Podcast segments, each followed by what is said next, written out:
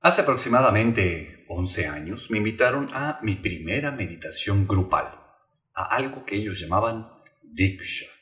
Obviamente me emocioné un chingo y como el farol que soy, me vestí completamente de blanco y con un chingo de expectativas llegué a la meditación, a la casa de un tal Yoganandas, a quien no he vuelto a ver desde entonces. Se trataba de un Mukti Diksha, era seguir una serie de pasos en una meditación dinámica para que al final recibamos una poderosa bendición de mi maestro Sriyama Bhagavan mediante una conexión en vivo desde India, todo online en esa época en Skype. Yo seguí todos los pasos al pie de la letra, dando mi mayor esfuerzo, pero obviamente dominado por todas las expectativas y los comentarios de la mente.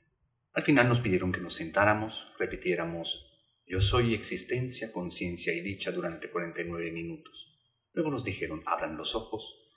Cuando abrí los ojos vi a este bellísimo ser en la pantalla. Levantó sus manos, nos dio una bendición y exploté. Mi conciencia se expandió ocupando toda la habitación. Podía percibirme en todo y en todos. Lo único que no había era el diálogo de la mente. Jamás había sentido algo así. El tiempo pasó y de repente nuevamente me encontré sentado junto a otros miembros que estaban ahí, todos con sus propias experiencias. Me paré para preguntar qué es lo que me había pasado, porque fue tan poderoso y tan bueno que cuando nadie me pudo explicar, me asusté y decidí alejarme nuevamente. Un año estuve sin regresar a Diksha, hasta que la divinidad me regresó. Mi nombre es Carlos Cervera. Este es tu podcast espiritual de cabecera Caída Libre, temporada 2, capítulo 21. Bienvenidos.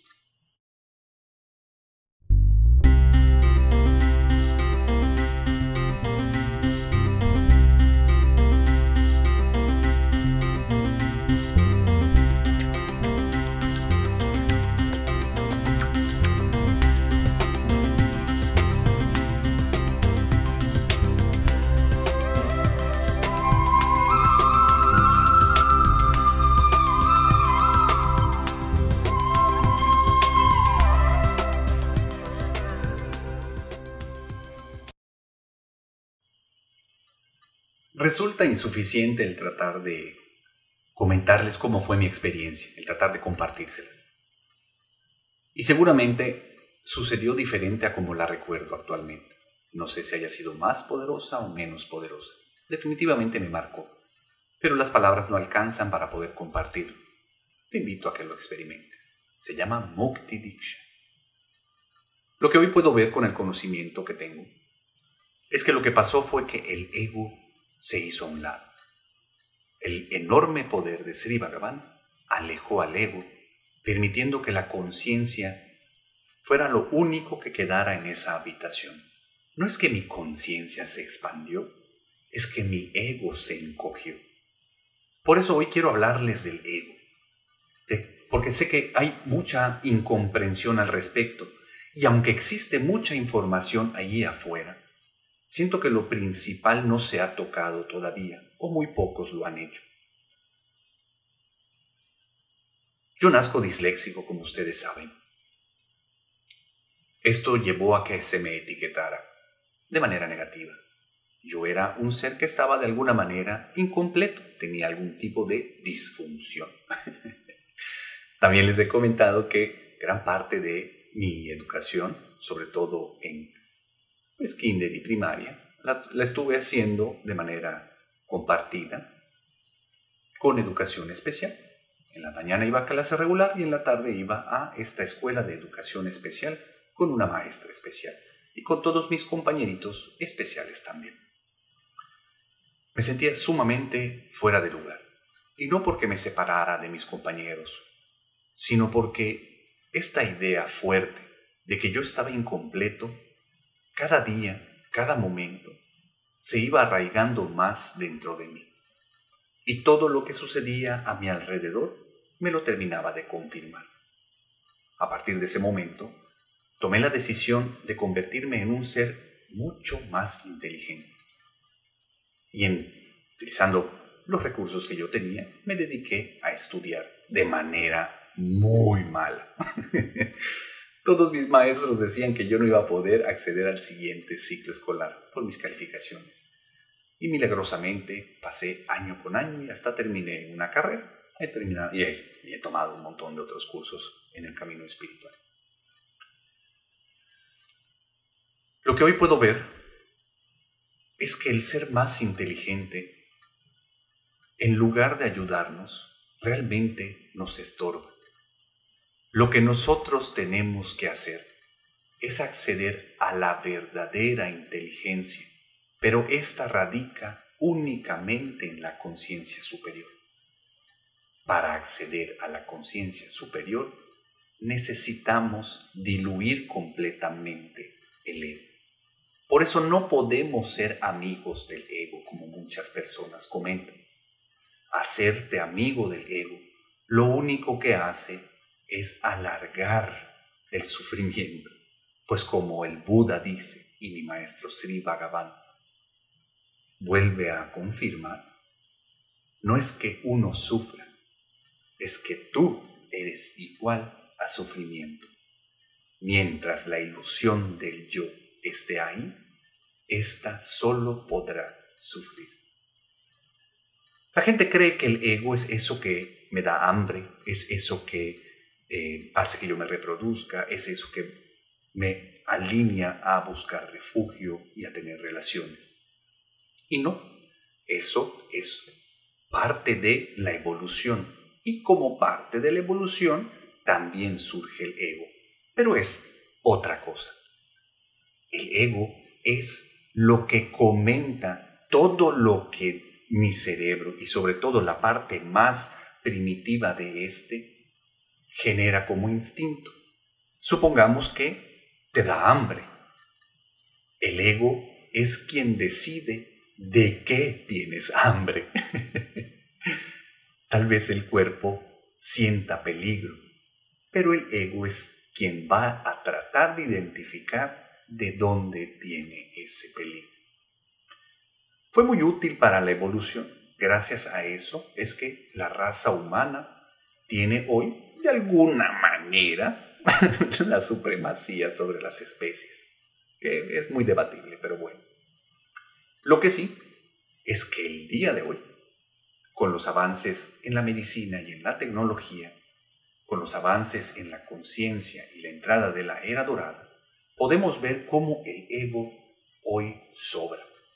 Porque ese diálogo que está todo el día comentando cómo se va desenvolviendo la vida llega a mí y me toca, estorba para que yo la pueda experimentar.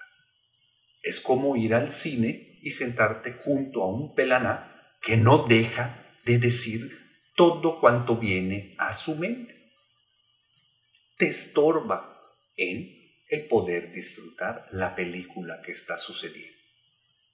El problema es que la película que está sucediendo es la película de tu vida.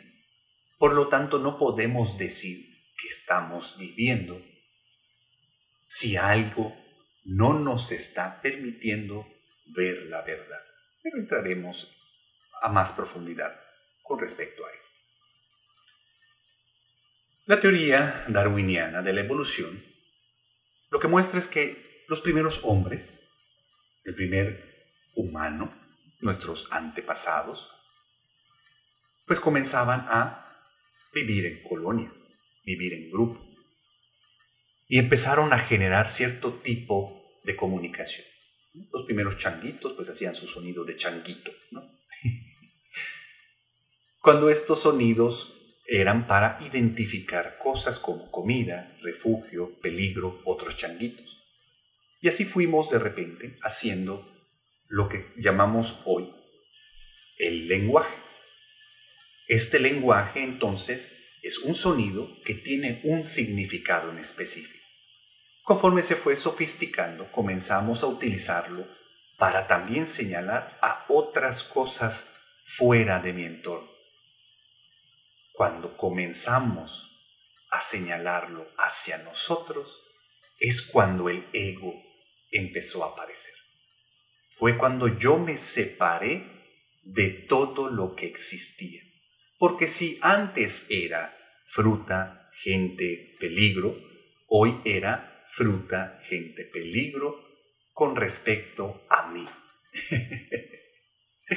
Por eso también creo que el, eh, el lenguaje inclusivo es el principio hacia la iluminación, al cual dedicaré todo un podcast al respecto.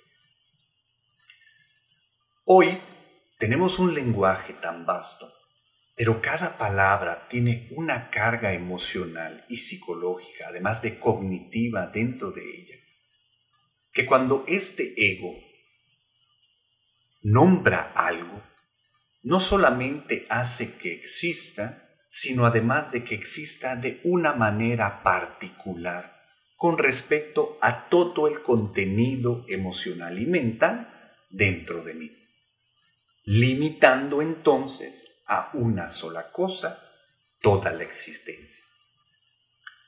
Se fue empeorando el asunto cuando nos acostumbramos a ver estos juicios del ego como algo positivo. Y es muy fácil de entender Obviamente, con la primera especie, pues había varios tipos de personas.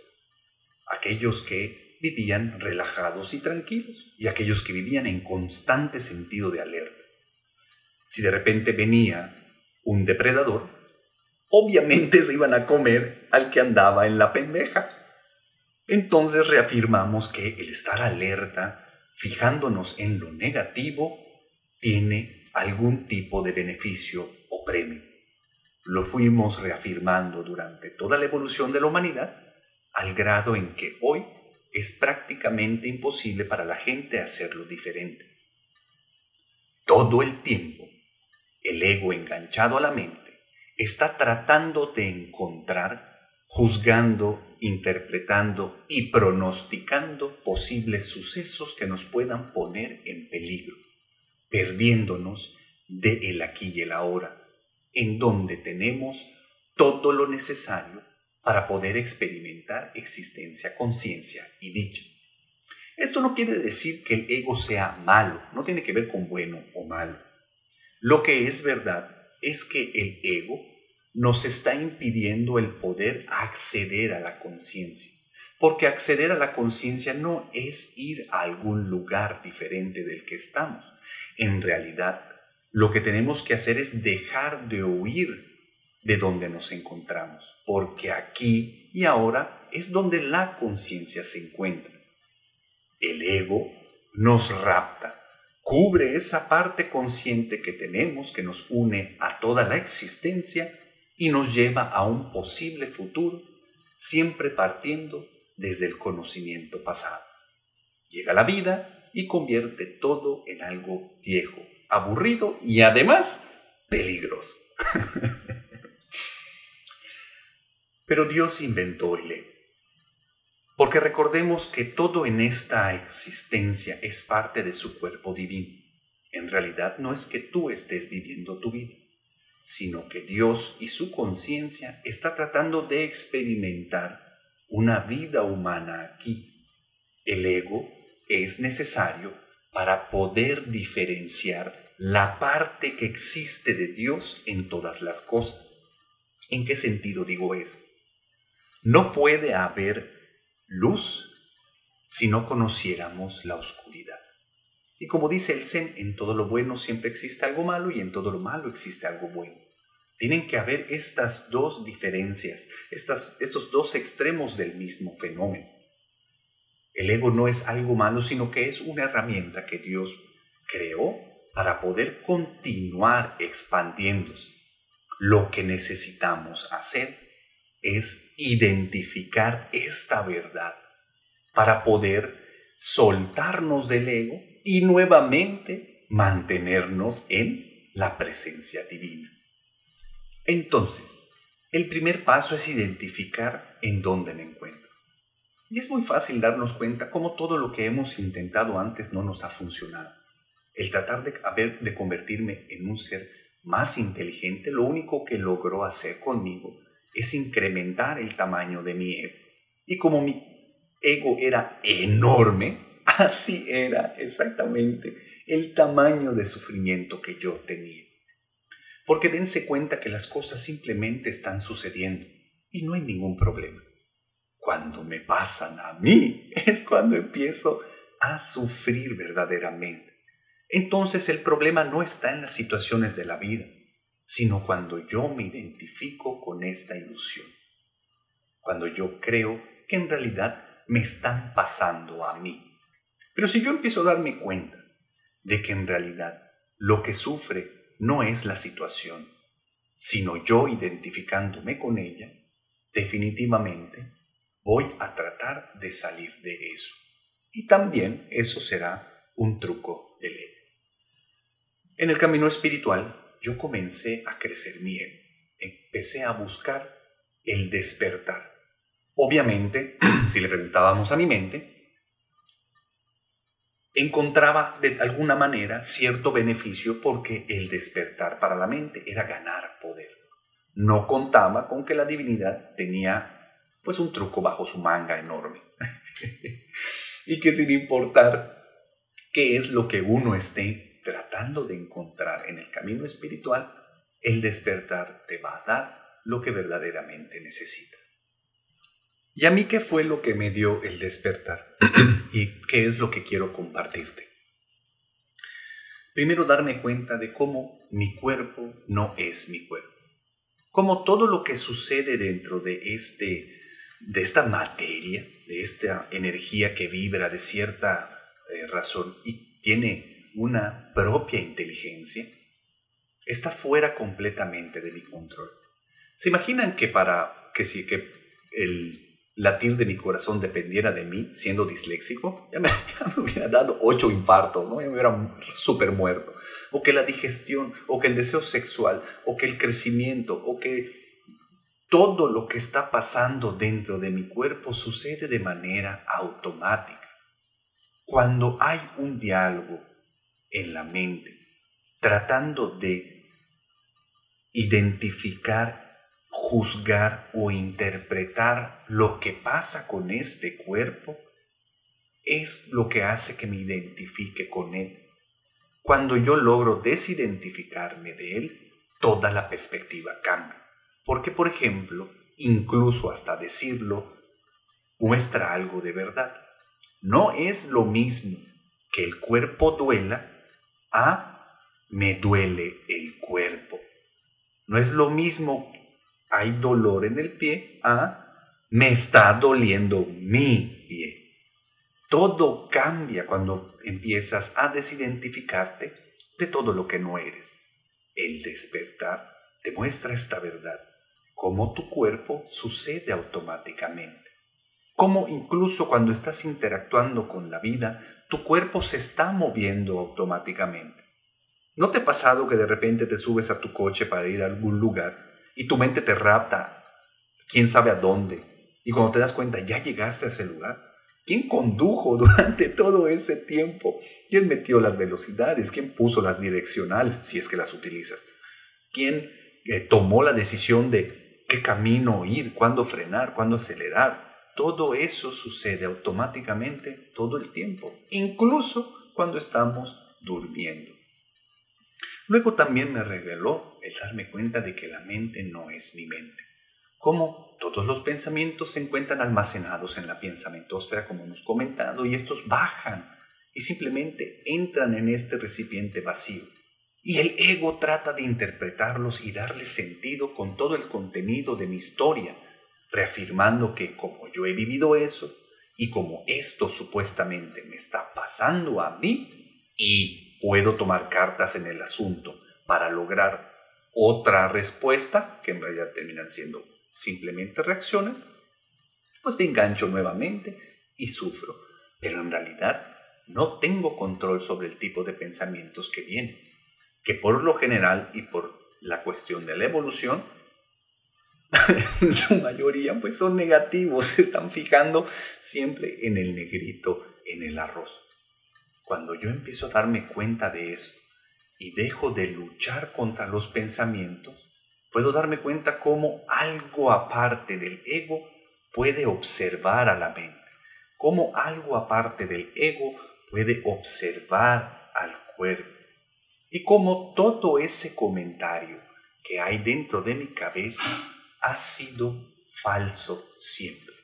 La mente nunca me ha dicho la verdad. ¿Y en qué sentido digo esto? Cuando estuve en Tetecala, nos regalaron la cirugía para el despertar y por un momento diluyeron mi ego completamente. En ese momento ocupas el lugar completo de la conciencia, en donde no solo es tu cuerpo, cuando te das cuenta de que tu conciencia está unida a la conciencia superior, a todo lo que existe, y eso es verdad. Comienzas a entrar a la experiencia de la compasión, del amor, de la dicha que todo en este plano tiene, que simplemente por el hecho de existir está completo y no le hace falta nada en absoluto, que el otro simplemente también soy yo, más allá de la simple letanía o del simple concepto, del simple ejercicio de decir, sí, somos uno, sí, somos iguales, sí, para nada somos iguales. Somos un solo ser compartiendo la misma conciencia, el mismo cuerpo divino de Dios. Eso es algo que también me regaló la divinidad. Y cuando te quitas del ego, cuando te das cuenta de que no eres el cuerpo, no eres la mente, ni tus condicionamientos y creencias, todas esas ideas que tienes, todos esos conceptos acompañados del lenguaje que terminan etiquetando todo lo que llega a tu vida, separándote de la capacidad de poder experimentarlo como algo parte de ti, es lo que está generando esa enorme cantidad de sufrimiento por el simple hecho de que no sientes que la vida te sepa a nada puta madre. porque todo ya está chupado por el ego, porque el ego se metió, lo clasificó, lo juzgó y además lo quiere cambiar. ¿Cuántas veces durante el día te sacan del aquí y del ahora, en donde todo es perfecto? De repente despiertas y la idea de que puta madre tengo que ir a trabajar llega. Bueno, pero cuando llegue el momento del descanso voy a ser feliz. Y llega el momento de descanso. Y estando en el momento del descanso para tu lunch, de repente llega el pensamiento, puta, en una hora tengo que regresar al trabajo. Y luego regresas al trabajo. Bueno, pero ya al ratito voy a salir y regresaré a mi casa. Sales a tu casa, llegas y luego viene otro pensamiento que te dice, bueno, pero mañana tenemos que repetir todo, privándote del poder mantenerte en el aquí y en el ahora, donde lo que está sucediendo es perfecto. Y no quiere decir que no estén pasando cosas que estén fuera de tu plan. Todo lo contrario, lo que está pasando aquí y ahora seguramente está fuera de tu plan, pero es perfecto. Es lo que necesita la divinidad para que la puedas ver, para que puedas nuevamente unirte a ella en un solo ser, para que puedas alcanzar su verdadera inteligencia. Porque el ego lo único que ha logrado con tu vida es meter las patas, es arruinar tus relaciones, es separarte de la sociedad y del cuerpo divino de Dios. No, es que yo soy vegano, no, es que yo soy meditador, no, es que yo soy ateo, no, es que yo soy feminista, no, es que yo soy, yo soy, yo soy, yo soy, yo soy, y ese yo soy lo único que está haciendo es crecer el vacío existencial que hay dentro de ti, porque no te quieres detener porque no quieres desapegarse, desapegarte de todo eso que no eres. No quieres soltar el dominio sobre el cuerpo, no quieres soltar esa ilusión, esa ilusión de que puedes llegar a controlar la mente. No quieres dejar de tener la razón. Y déjame decirte, mi lastimado amigo, que los locos nunca pierden la razón.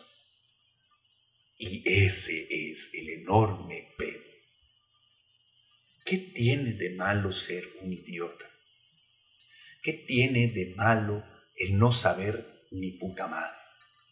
¿Qué tiene de malo el identificarte como este happening que no tiene plan, que no tiene una meta, que no busca llegar a ningún lado más que al despertar?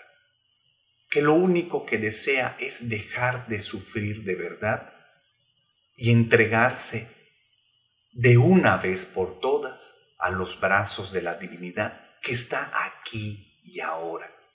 No mañana, no al rato, no cuando seas millonario, no cuando consigas esa pareja. Simplemente mantente y observa. Regresa al lugar del observador y observa cómo ese diálogo solo dice mentiras. Observa cómo tu cuerpo todo el tiempo está trabajando Observa cómo la conciencia tiene deseos de despertar, cómo tiene intuición, cómo tiene, eh, puede llegar a manifestar, pero tu identificación con el ego te mantiene vibrando bajo, fijándote en todo lo negativo y lo que te puede poner en peligro y por lo tanto generando eso mismo en tu mundo externo. Como hoy eres víctima de la ilusión del yo. Eres tu propio verdugo. La experiencia de vida que tienes actualmente es sumamente limitada, porque la estás experimentando a través de tu conocimiento, a través del contenido de tu mente. Los sentidos simplemente están tratando de interpretar todos estos estímulos externos que llegan a ti en el momento en que puedas quedarte callado, en el momento en que puedas desidentificarte con el ego y con la mente, en el momento en que dejes de querer ir a otro lado y te mantengas en el aquí y en el ahora, verás lo enorme que eres, cómo eres parte de un solo cuerpo divino que abarca todo el universo. Y estás prefiriendo ser lo que crees ser, ser tus creencias ser tus planes, ser tus cravings, tus deseos descoyuntados. Y por más que buscas satisfacer eso, no te ha dado realmente ningún tipo de beneficio. Simplemente una existencia más o menos llevadera, que cada día se pone peor. Y esas son buenas noticias. Ya está aquí la era dorada, mis lastimados amigos. Ya está al alcance de todos nosotros el despertar. India y mis maestros están trabajando durísimo para poder regalarnos esto y es sumamente urgente de que el mayor número de personas pueda alcanzar este despertar. ¿Se imaginan si todos perdiéramos esa ilusión del yo? Si yo verdaderamente pudiera verme en todos los demás, no pudiera uno sentir otra cosa que no fuera amor por los demás y por lo tanto jamás cruzaría en mí la intención de hacerles daño. Viviríamos el cielo en la tierra. Desapégate del ego. Regresa al lugar del observador y ve cómo la mente solo te dice mentiras. Ve cómo tus creencias solo limitan tu experiencia de vida. El 11 de noviembre tenemos un viaje hacia la felicidad, un curso de todo el día que nos dan nuestros maestros desde India. Estás cordialmente invitado. Te dejo toda la información en los apuntes del podcast. Y después de eso, si realmente quieres encontrar la expansión, está de Tecala Morelos, con el curso de tres días, el cual ha sido un parteaguas para muchísimas conciencias que hemos asistido. Todas tus dudas, mándamelas a yo soy carloscervera.com. Comparte este podcast y nos vemos muy pronto. Bye. Este podcast está patrocinado por Sericalqui y el señor Enrique Puerto Palomo. Gracias por escucharlo, vuelve a escucharlo y compártelo con todo el mundo. Nos vemos muy pronto. Compra mis libros e invierte en arte. Si puedes patrocinarme en Patreon, te lo agradecería mucho. Si no, pues no.